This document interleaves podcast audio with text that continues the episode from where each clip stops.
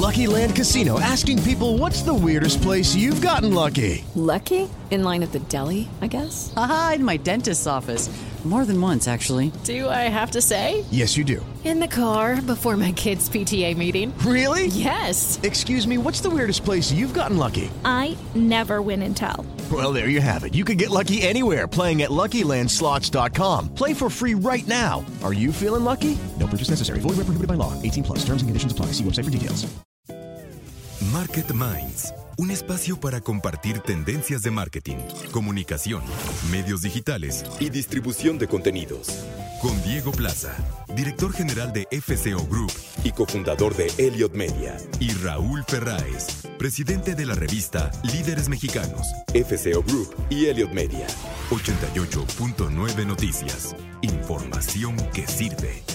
¿Qué tal? Muy buenas noches. Ya estamos como cada miércoles en punto de las 9 de la noche aquí en Market Minds, iniciando un año más, un año más de conversaciones con lo mejor del marketing, la comunicación, eh, los contenidos, la evolución de la relación del consumidor con las marcas y los diferentes medios de comunicación. Y estamos muy contentos de dar inicio pues a una nueva temporada de eh, programas eh, todos los miércoles en punto de las 9 de la noche, como ya nos conocen aquí en 88.9 Noticias, información que sirve, y eh, pues también dar la bienvenida a eh, una persona que se integra a nuestro equipo, que es Patricia Hernández, que es eh, eh, a partir de ahora nuestra coordinadora de contenidos y que va a estar pues de la mano apoyándonos en mucho de la información que va a llegar hasta sus oídos y su pensamiento y su reflexión. Así que bienvenida y se suma al equipo junto con Liliana Morales, nuestra coordinadora de invitados aquí en Market Minds, y que hacen un trabajo extraordinario, extraordinario cada semana para entregar a ustedes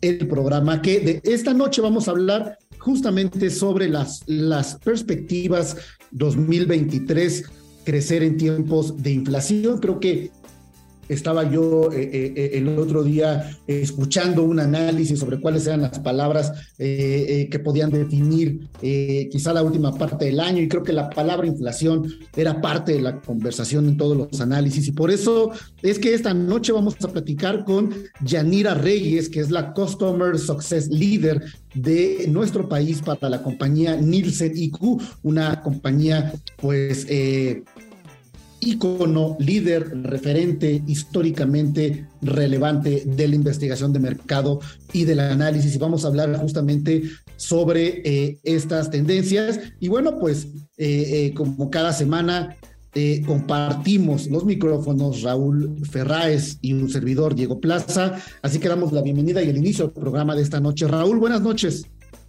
Hola Diego, pues sí, la primera programa del año oficial y es un año importante, Diego. Yo creo que este año marca ya el final absoluto de la pandemia, ¿no? Todavía 2022, tal vez, eh, sobre todo por principios de año, todavía hay restricciones, todavía te obligaban a usar cubrebocas en vuelos, en ciertos lugares públicos, en centros comerciales, y eso fue cambiando durante el año y bueno, creo que este año eh, podemos empezar, podemos ya seguros olvidar la palabra pandemia eh, y eso es una realidad que nos va a poner también como empresas, como equipos de marketing en un mundo nuevo, en un mundo diferente, en un mundo ya de la nueva realidad que tenemos con la que tenemos que trabajar. Creo, creo Diego, que el año pasado eh, fue un buen año eh, y, por qué digo un buen año?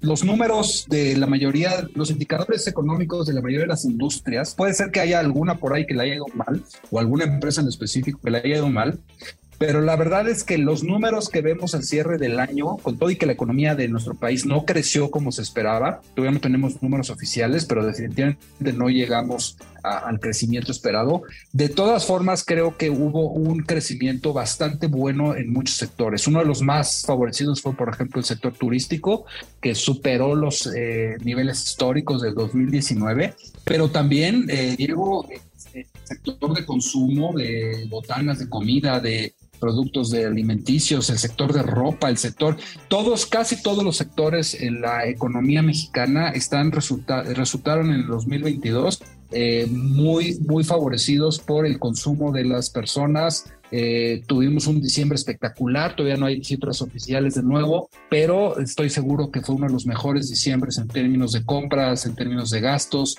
Y eso creo que debe de motivar mucho a las empresas mexicanas en el rumbo de este 2023 que empieza, Diego. Así es, Raúl. Y, fíjate que en particular hablar de eh, las tendencias en retail para el 2023 me parece clave porque quizá pues eh, es la manifestación más clara, no solamente el comportamiento de, las propias empresas eh, y de su desempeño en venta, sino también pues del ánimo ¿no? Y del bolsillo, evidentemente, del consumidor. Y por eso es que les vamos a compartir a lo largo de este primer bloque del programa de hoy eh, y más adelante las tendencias en retail para 2023.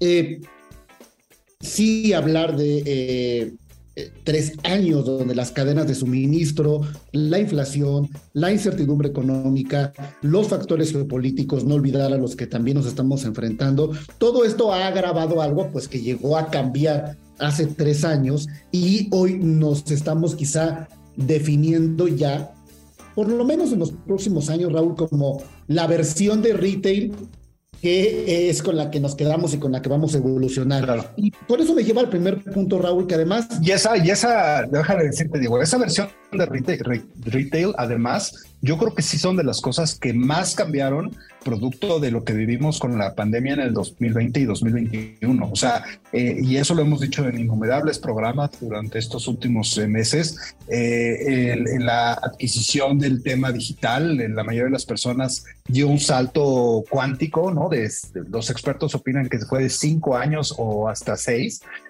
De lo que estaría pasando en términos de adopción de temas digitales, de compra en línea, de muchísimas cosas. Ahí me impresiona, por ejemplo, tal vez a México todavía bueno, en México está brutal, ¿no? Ves una cantidad de motocicletas entregando productos por todos lados que es, impresionante.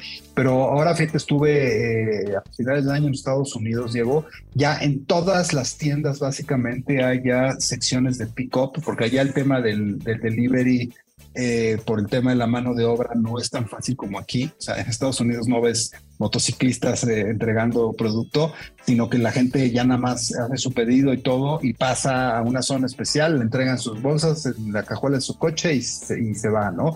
Entonces, creo que eso en términos de retail es un tema que sí cambió y que no va a volver a lo anterior. O no sé tú qué opinas. Y aquí traemos pues algunos puntos importantes, ¿no? Justamente el primer punto es que las tiendas se han vuelto eh, pues muy parecido a un centro logístico, a los llamados CEDIS, ¿no? Los centros de distribución. Eh, yo recuerdo, Raúl, eh, una compañía que ya no está en México, que es Best Buy, porque lo vivimos muy de cerca, cómo las tiendas de 5 mil, 6 mil, 7 mil metros cuadrados de piso de venta, pues obviamente se paralizó y obviamente la, eh, el, tema de pick-up o el tema de envío se volvió en la constante. ¿Qué haces con 10 mil metros de piso de venta cuando además tienes que entregar más rápido lo que la gente compra en línea?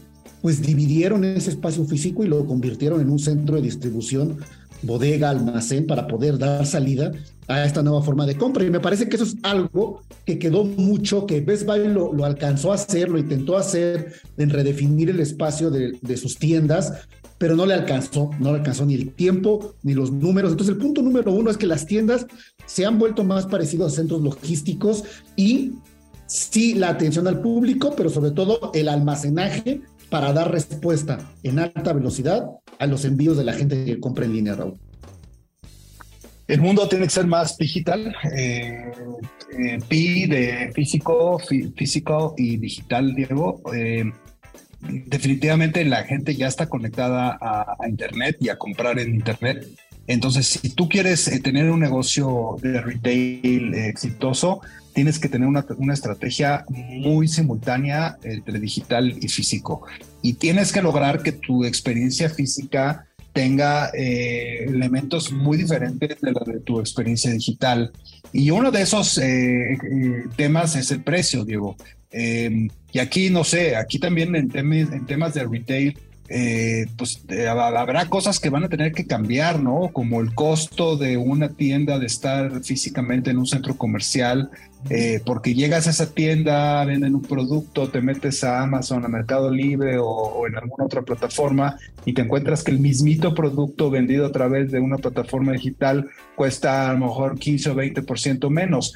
Y ese 15 o 20% menos, pues es básicamente lo que a esa empresa le está costando el pagar una, una posición física, una renta, tener personal ahí. Entonces, e, ese mundo de, físico digital en temas de retail, las empresas tienen que evolucionar muchísimo más. Eh, todo el mundo carga hoy en día un celular para ahora que entra a una tienda en todos los mostradores debería haber códigos QR en donde la experiencia de ese producto que estás pensando en comprar o que estás viendo te lleve a un video explicándote qué es, a una experiencia, a un chat con algún centro de central de servicios donde te estén diciendo, puedas hacer alguna pregunta específica del producto, si es que alguien en la tienda no lo puede comprar. Pasa mucho, Diego, que eh, llegas a tiendas en donde pues obviamente yo me imagino por temas de espacio o de, distribución, no están todos los productos que a lo mejor sí están en digital. Eh, entonces, eh, eso hace que eh, el reto de ser physical, de, perdón, digital, es enorme para todas las empresas de retail.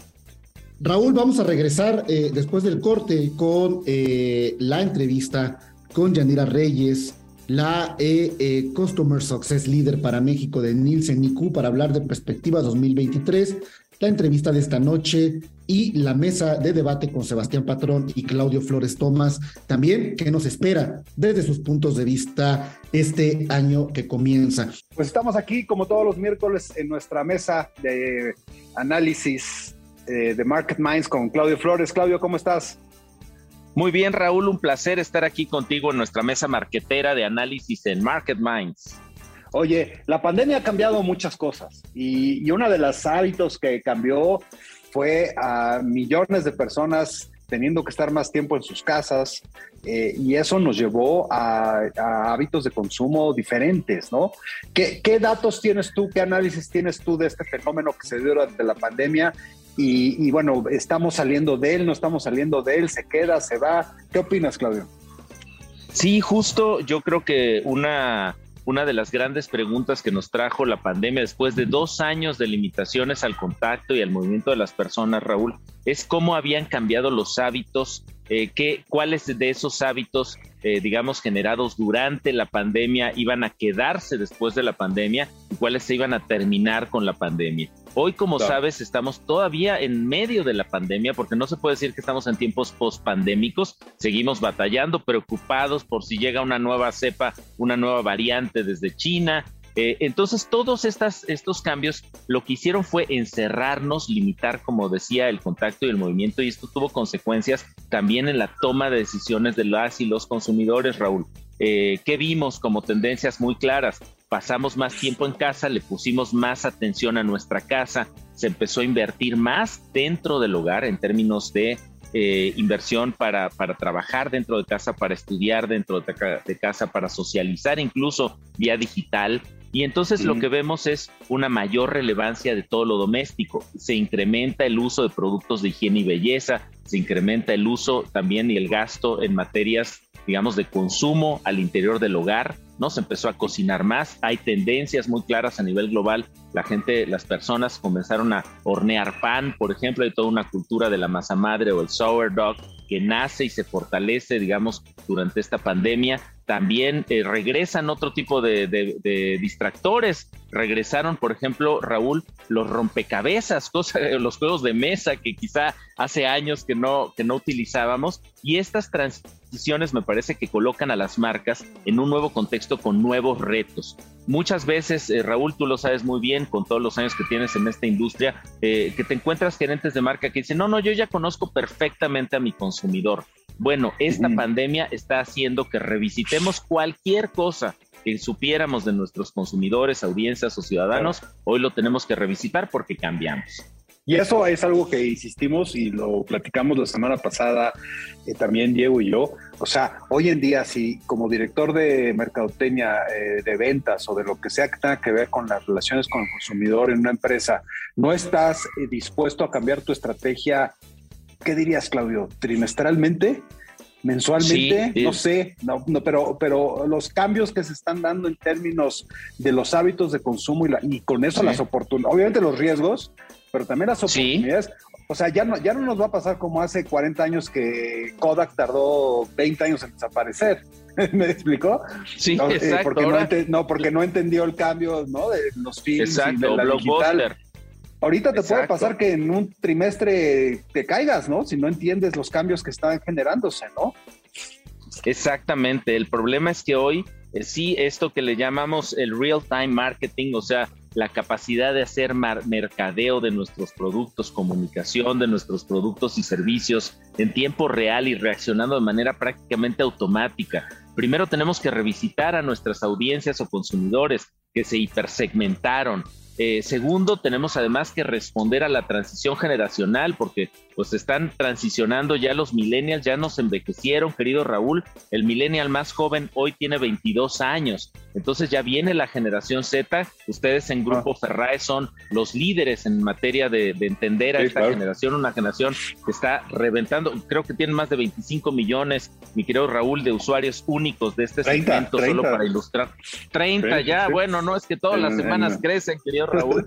Y yo creo que parte de este reto es entender que hay muchas transiciones en el camino, las transiciones que nos trajo la pandemia, las transiciones que nos va a traer la guerra. Ojo, porque ahorita habría que hablar, diría yo, Raúl, sobre los efectos de la guerra hasta en los precios, hasta en, hasta en los puntos de precio de los productos, más los relevos generacionales, la importancia que está teniendo el mundo digital para todo, para el consumo, para el entretenimiento, etcétera pues es un momento de grandes transiciones donde me parece que asumir que ya te las conoces o que ya sabes quién es tu cliente, quién es tu consumidor final, es, un, es una asunción, es, un, es una asunción muy peligrosa, diría yo.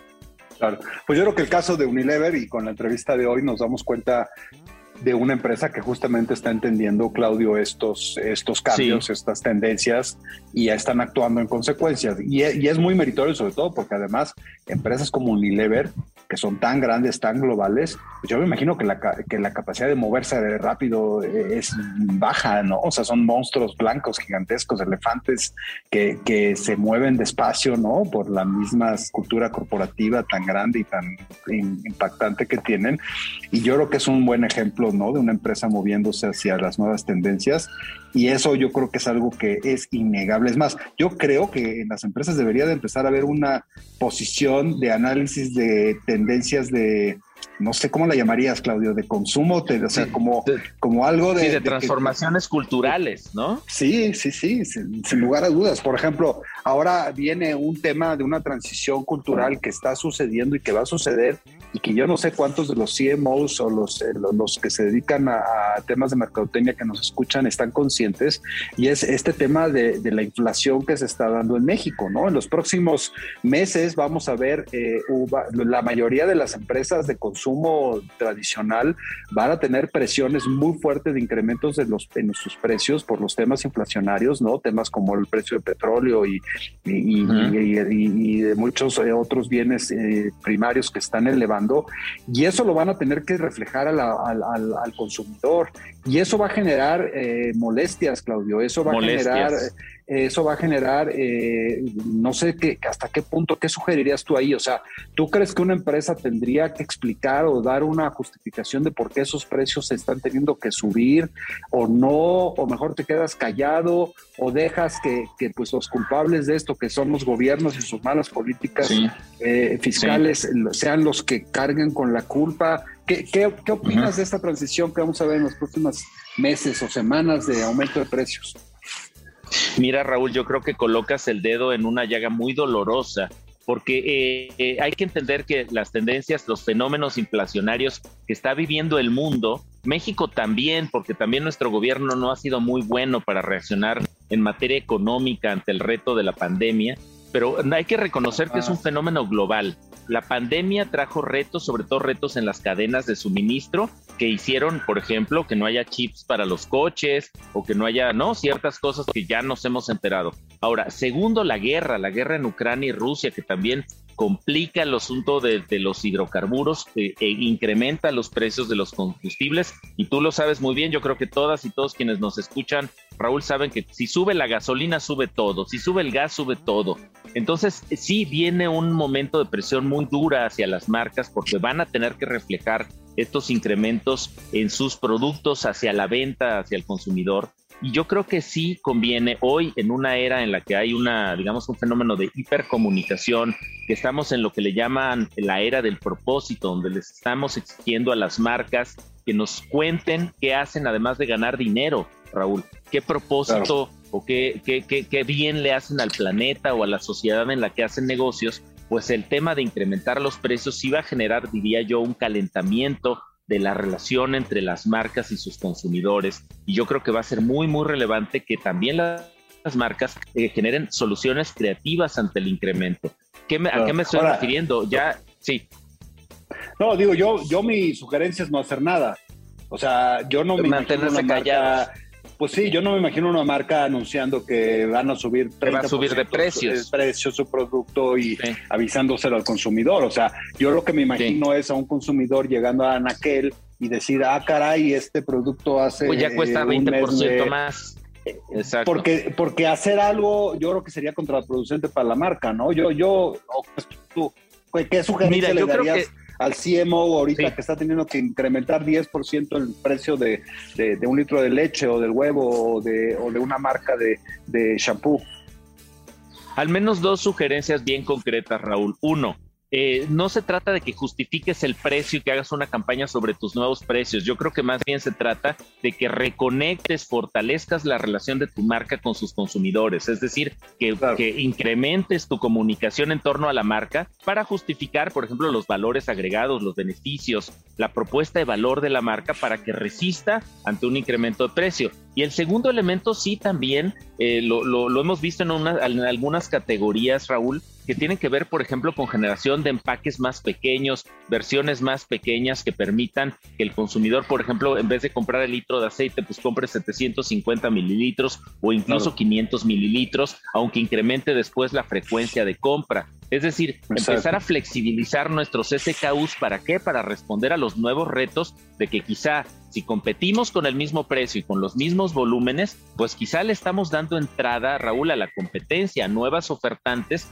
que lleguen con, propuestas de precio más bajo. Y me parece que esa va a ser la moneda de cambio en el futuro, en la comunicación marcaria, en estos meses que vienen eh, de incrementos inflacionarios. Vamos a tener que ser mucho más hábiles para, eh, digamos, adaptarnos a estos puntos de dolor que van a tener nuestros clientes por el incremento generalizado de precios. Pues se nos acabó el tiempo, Claudio. Te agradezco mucho tus comentarios, tu visión y nos vemos la próxima semana aquí en Market Minds.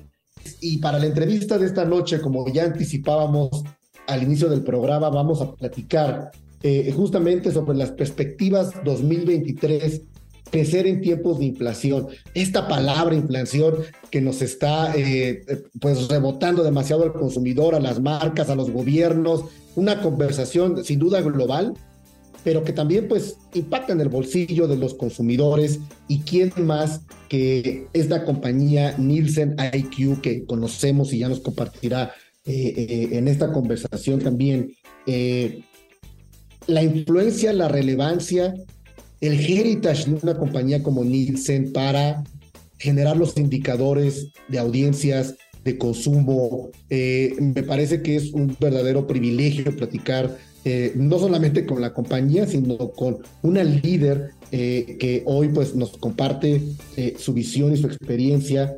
Yanira Reyes es la Customer Success Leader de eh, Nielsen para nuestro país. Y además, siempre me encanta y lo voy a seguir celebrando el tema de platicar con mujeres líderes que nos inspiran, que inspiran a una gran audiencia que tenemos de emprendedoras, de empresarias, de líderes también mujeres en este sentido. Yanira, muy buenas noches, bienvenida a Market Minds.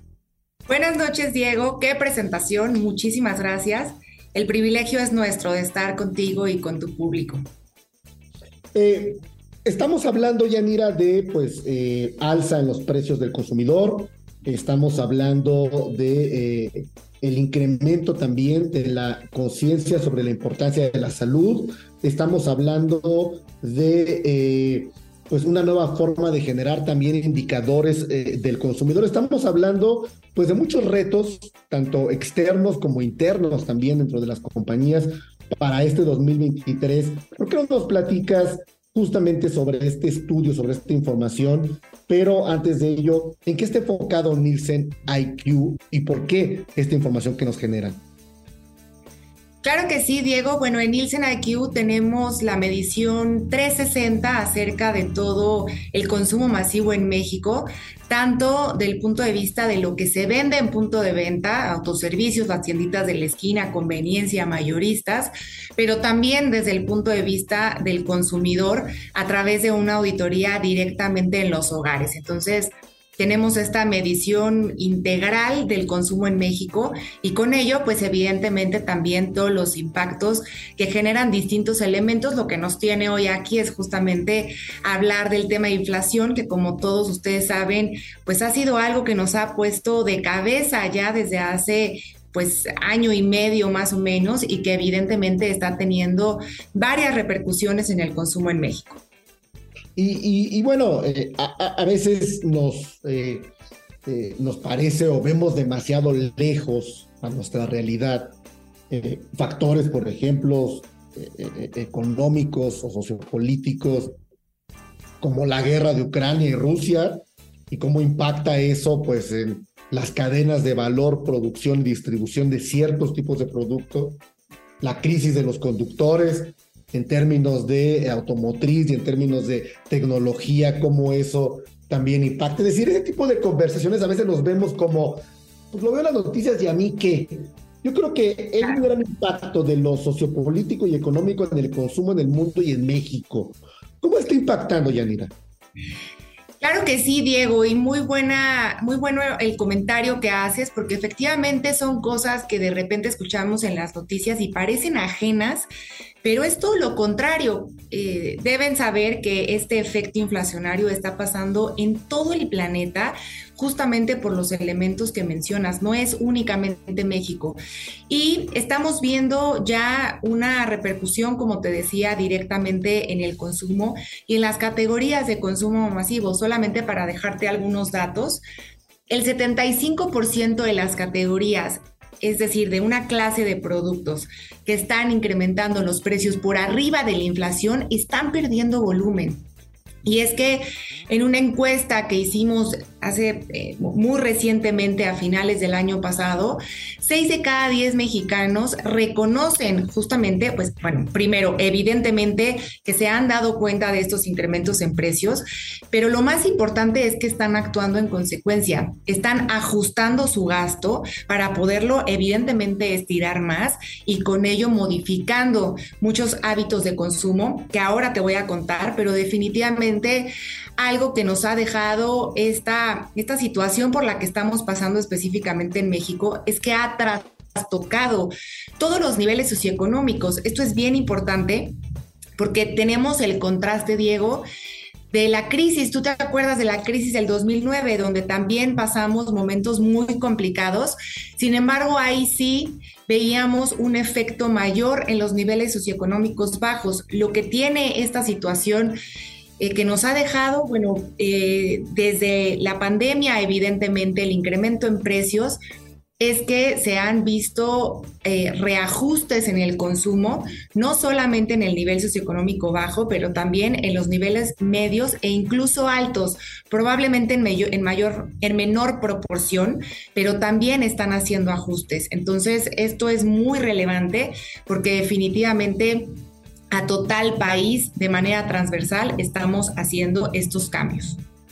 No, y, justo eso te iba a preguntar, Yanira, porque eh, pues sí, vemos quizá en esta conversación a veces también muy común de hablar del consumidor, pues hablamos del precio de la tortilla arriba de 20 pesos, sí, pero en otros momentos yo veo las tiendas de lujo llenas y digo, bueno, pues no que había crisis, ¿no? Es decir, yo veo las tiendas de lujo llenas, veo las eh, ciertas marcas armadoras, marcas automotrices rebasando sus metas, creciendo como nunca, vendiendo. Es decir, todos los sectores socioeconómicos se está afectando ahora sí, ¿no? No necesariamente eh, el consumidor de a pie, digamos, sino en todas las categorías, por lo que nos dices. Así es, Diego, es importante lo que, lo que mencionas porque evidentemente estamos en un país lleno de contrastes, donde definitivamente eh, generalizar es complicado porque hablamos de distintas realidades. Sin embargo, sí podría decirte que en términos de la mayoría de la población, lo que hoy vemos es que directamente hay un sacrificio, principalmente en dos rubros, Diego, el entretenimiento fuera del hogar y también las comidas fuera del hogar es algo que, estamos viendo mayor disposición por parte de los hogares mexicanos a sacrificar, dado estos reajustes en, el gasto que tienen que hacer para poder pues, sostener evidentemente los incrementos en precios. Eh, un dato interesante también es que si bien eh, podremos encontrar distintos conceptos de recesión, habrá especialistas que digan que estamos o no en recesión, sin embargo, nosotros tenemos una serie de elementos para confirmar que sí estamos en una recesión, al menos desde el punto de vista, no nos vamos a meter ahora en lo económico y en lo político, social, pero sí desde el punto de vista del consumidor.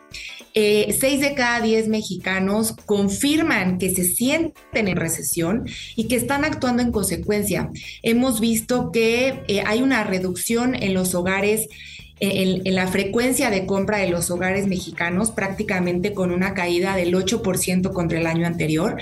Es decir, que están disminuyendo justamente la, recurrencia con la que estamos yendo a los distintos canales de compra.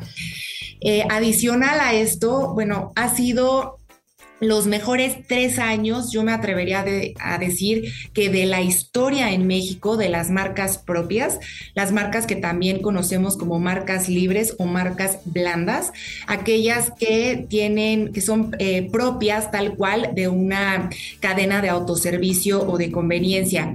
Estas marcas tienen, pues evidentemente el principal beneficio es que el precio es mucho más asequible que, que la marca líder y estas no, no, dejan de crecer, están, continúan creciendo a doble dígito y vemos una migración relevante de las marcas líderes de toda la, vida hacia estas marcas propias. Y lo mismo está pasando hacia marcas, hacia canales que conocemos como value, por ejemplo, los hard discounters, ¿no? Aquellos eh, canales que principalmente tienen una oferta de productos de marcas propias y en donde también el principal beneficio son precios bajos. Estamos viendo también una migración y un crecimiento muy relevante de este tipo de canales.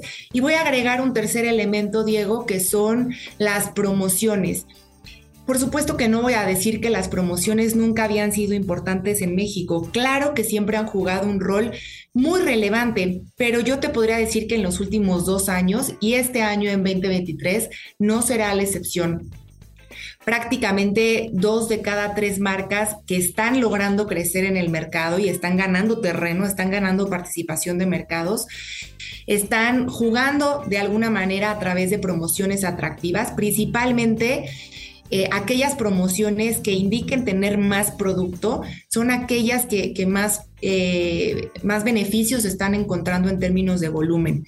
Entonces, eh, pues evidentemente estamos ante un consumidor con, un, con una, un pensamiento de ahorro y aquellas marcas o canales que logren justamente acercar un portafolio eh, que, logre eh, abarcar estas necesidades, pues definitivamente saldrán muy fortalecidas. Y, ahora yo, yo este, de forma muy eh, simple, mi frase, cuando se cierra una puerta o se azota, el aire empuja y hace que se abra otra. En términos de quienes nos escuchan, estos cambios en el consumidor terminan por pues, castigar ciertas categorías, ciertos productos, pero privilegiar otros, que es hacia donde van a migrar su consumo. No hablabas del entretenimiento. Bueno, pues ya no tenemos para ir salir a una comida o ir de vacaciones o tener un paseo de fin de semana, pues nos vamos al cine porque pues, es más económico. Entonces, a lo mejor el cine está creciendo porque pues, es la salida de la familia, ¿no? Entonces, cómo esta información ayuda también a quienes nos escuchan, pues a tomar ventaja de la oportunidad a partir de esta realidad, ¿no? Es decir, eh, el, tema de las marcas propias, el tema de las marcas libres. Eh, y, bueno, eh, en ese sentido, pues, pues también leer esta información desde el punto de vista del tomador de decisión, del mercadólogo, es, es importante para saber también cómo ajustar tu oferta y también ajustar hacia dónde el consumidor está cambiando. Ahora, el panorama, pues, se ve mejor, se ve más complicado para el futuro, para el consumidor actual, Yadira. Sigue muy retador. Yo les diría, el 2023 seguirá con retos similares a los que teníamos en el 2022, porque las expectativas de incremento en precios seguirán, ¿no? Hasta que no logremos eh, tener una inflación eh, similar al menos al objetivo de la banca central, será complicado que podamos ver eh, pues ya un consumidor mucho más relajado en ese sentido. Ahora, lo que tú comentabas es muy importante. A pesar de este entorno tan retador, por supuesto que hay oportunidades y a mí me gustaría dejarles eh, un, punto muy relevante porque evidentemente los atributos que hoy valora el consumidor mexicano son distintos a los que tenía hace un par de años o hace tres años.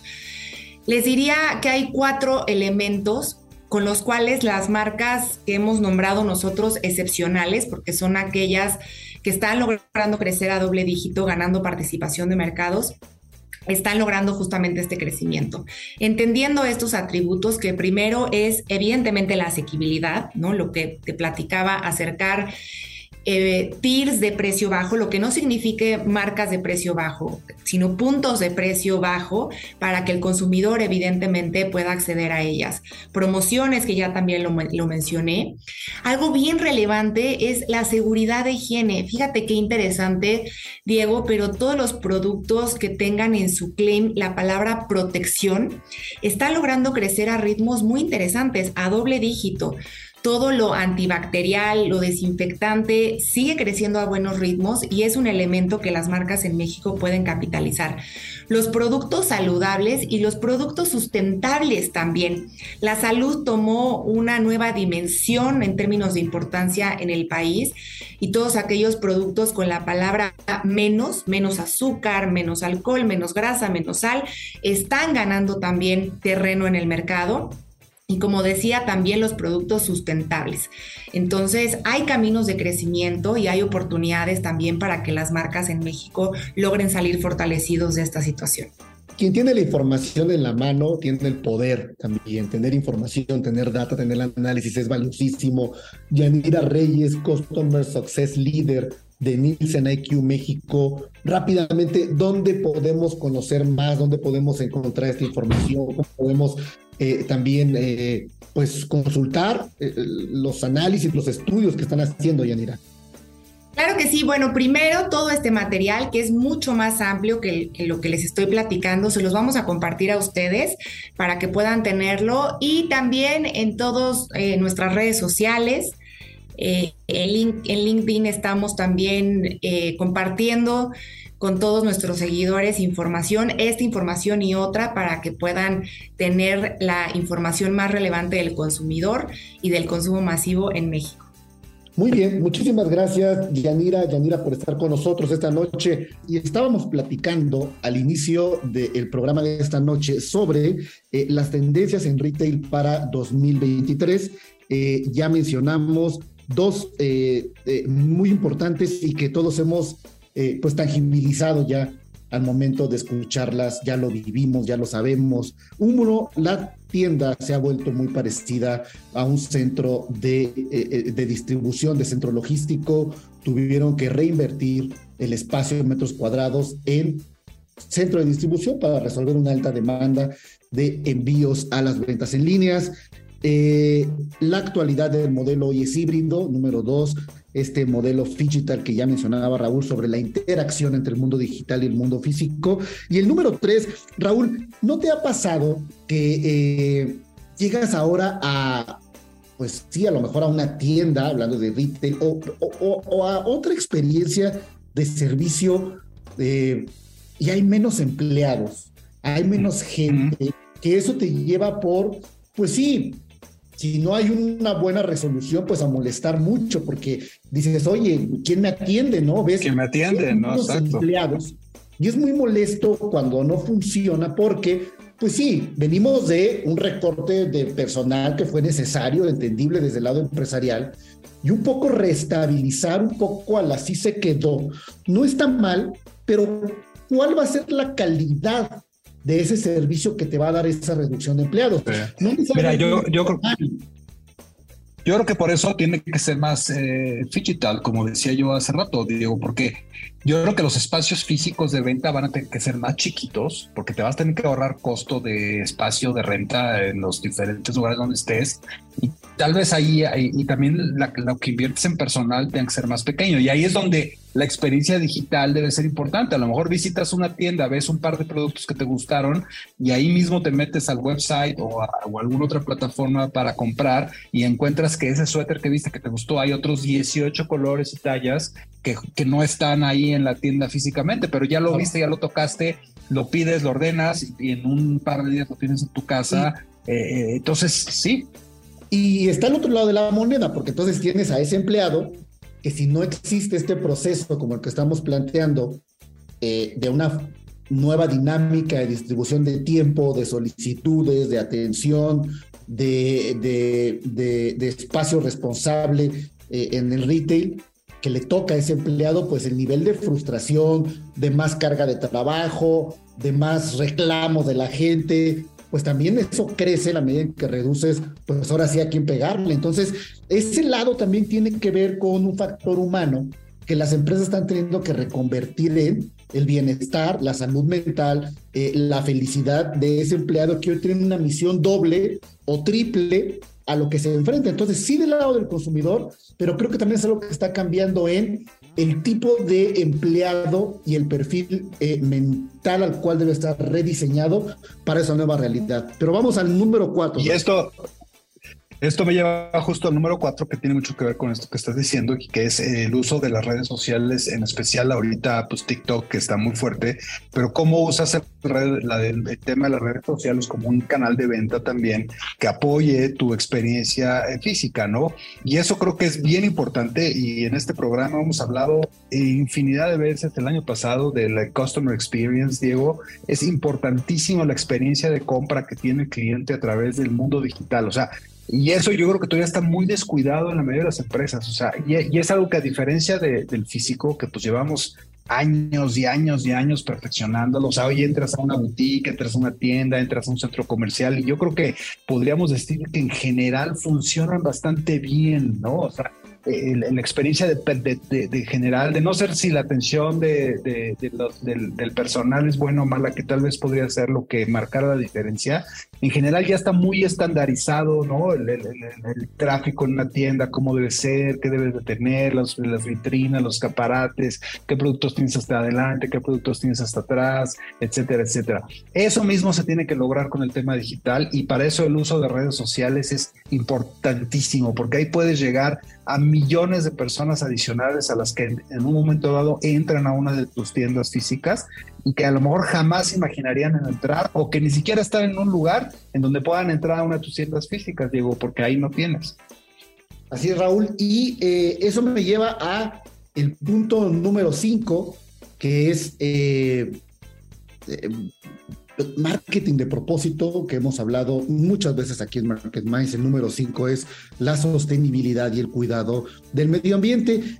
Y esto tiene que ver, sí, con la comunicación, y cómo la adopción de causas eh, pues es, un elemento diferenciador en lo que yo le digo al consumidor y pues eso genera una empatía mayor a lo que yo defiendo, promuevo con los intereses que tiene eh, este consumidor, pero pues la preocupación también va pues, mucho más de fondo, realmente en eh, cómo logras procesos de mayor respeto a la naturaleza, ¿no? Eh, en el sentido de, eh, pues, eh, el cuidado del medio ambiente, reducir el impacto, elementos retornables, el reciclaje, es decir, no solamente pensar en una gran compañía, en una gran fábrica, en una gran planta para no solamente hablar de lo que pues, me parece brutal tirar desechos, por ejemplo, a un océano, sino el pequeño minorista, ¿no? Y la pequeña tienda y el pequeño comercio también puede diferenciarse como negocio eh,